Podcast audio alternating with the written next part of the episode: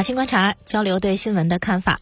前段时间就有一些跑友、徒步爱好者、户外爱好者呢，在紫金山画牛啊。什么叫在紫金山画牛？就是我们知道有一些运动 A P P，它是可以显示你的运动轨迹的。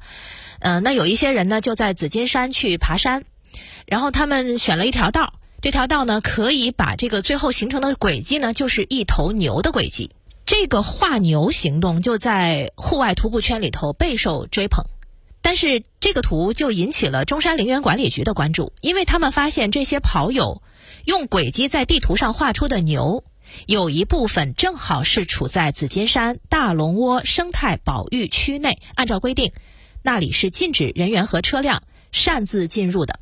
有记者跟着执法者到现场去查看，就发现，在那个保育区，它其实是拉着网的，不断的有人破坏。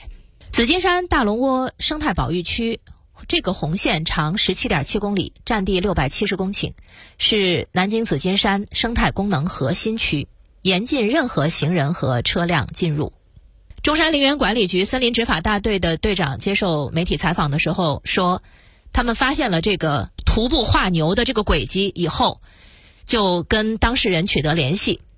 那当事人表示说，他们没有进入保护区，说这个图。是拼接出来的啊！那个话非常好玩啊，说说我我在南京，我可以把我图 P 到西藏去。然后呢，又说他们现在的这个路线呢是以青年路为主，说跟保护区是平行的一条路。嗯，执法大队的人表示说，有一些跑友是被处罚了，有一些户外俱乐部是被约谈了，但是可能更多的人没有办法有确切的证据证明他们做了这个事。也只好去接受这种说这个轨迹是拼接出来的这种说法，苦口婆心的再次劝告大家，不要通过野道爬紫金山。如果我们搜索一下，就会看到半个月前有媒体在报道徒步画牛的时候，那个报道并没有认为这个事情有什么不好，呃，相反的，你从标题到内容都可以看出，其实还是很正面的，因为报道的标题叫“南京人真牛”。紫金山徒步二十九公里，画出一头牛。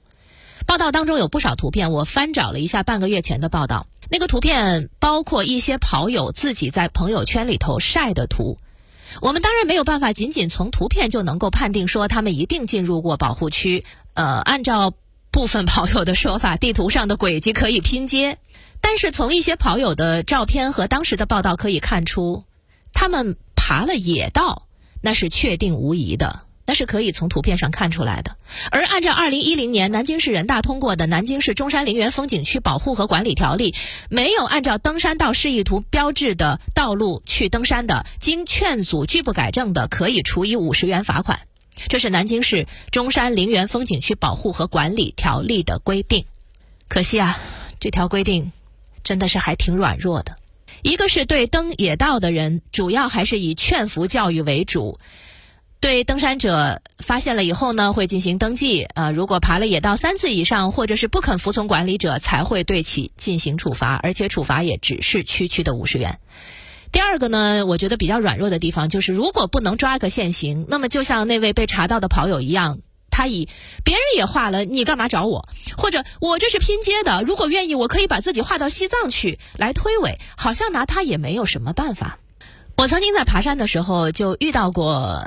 类似的健身俱乐部，所有的人装备非常齐整，穿着全套的户外衣、户外鞋，拿着登山杖，几十号人马浩浩荡荡。但是正常的官道是不走的，一定是走野道。呃，当时我仗着身边有虎背熊腰的先生，就鼓起胆子去劝了，可惜铩羽而归。一开始是人家不理我，后来呢，在我锲而不舍地。持续说了几句话之后，终于有人肯搭腔了。他他搭腔回了我一句话，说：“你管得着吗？”所以后来我给中山陵园管理局提了个建议，我说：“能不能麻烦你们把执法热线和所有禁止爬野道的提醒牌都放在一起，就免得像我这样想管闲事的人也无能为力。”一般来说呢，道理是要跟听道理的人说的，逻辑是要跟讲逻辑的人讲的。有人可能觉得山就是用来爬的，说野道有什么关系？不都是爬山吗？官道可以，野道怎么就不行呢？那么大个紫金山，啊，就担心我这么两条腿吗？是，就长久以来，自然没有那么娇弱。如果人的活动和自然之间，它能够形成自然的平衡，那是最好不过的。但是架不住人多呀，架不住紫金山是在城市里头啊。作为一座开放的山。紫金山是全年无休的呀，每年有多少登山游客？你觉得你只有两条腿，可是事实上，每年的登山游客在很多年前就已经达到千万人次了。无序的登山走野道，造成严重的水土流失。我看过那个图片，就有的那个野道，长时间的那个野道，最后就导致的是整个一片山地都已经秃掉了，而且山上缺水缺肥，修复起来是很难的。所以，如果咱们真的作为南京人喜爱自己的紫金山，就请好好的爱它吧。健身是为了自己健康，爱护紫金山是为了环境健康，都健康才是真健康。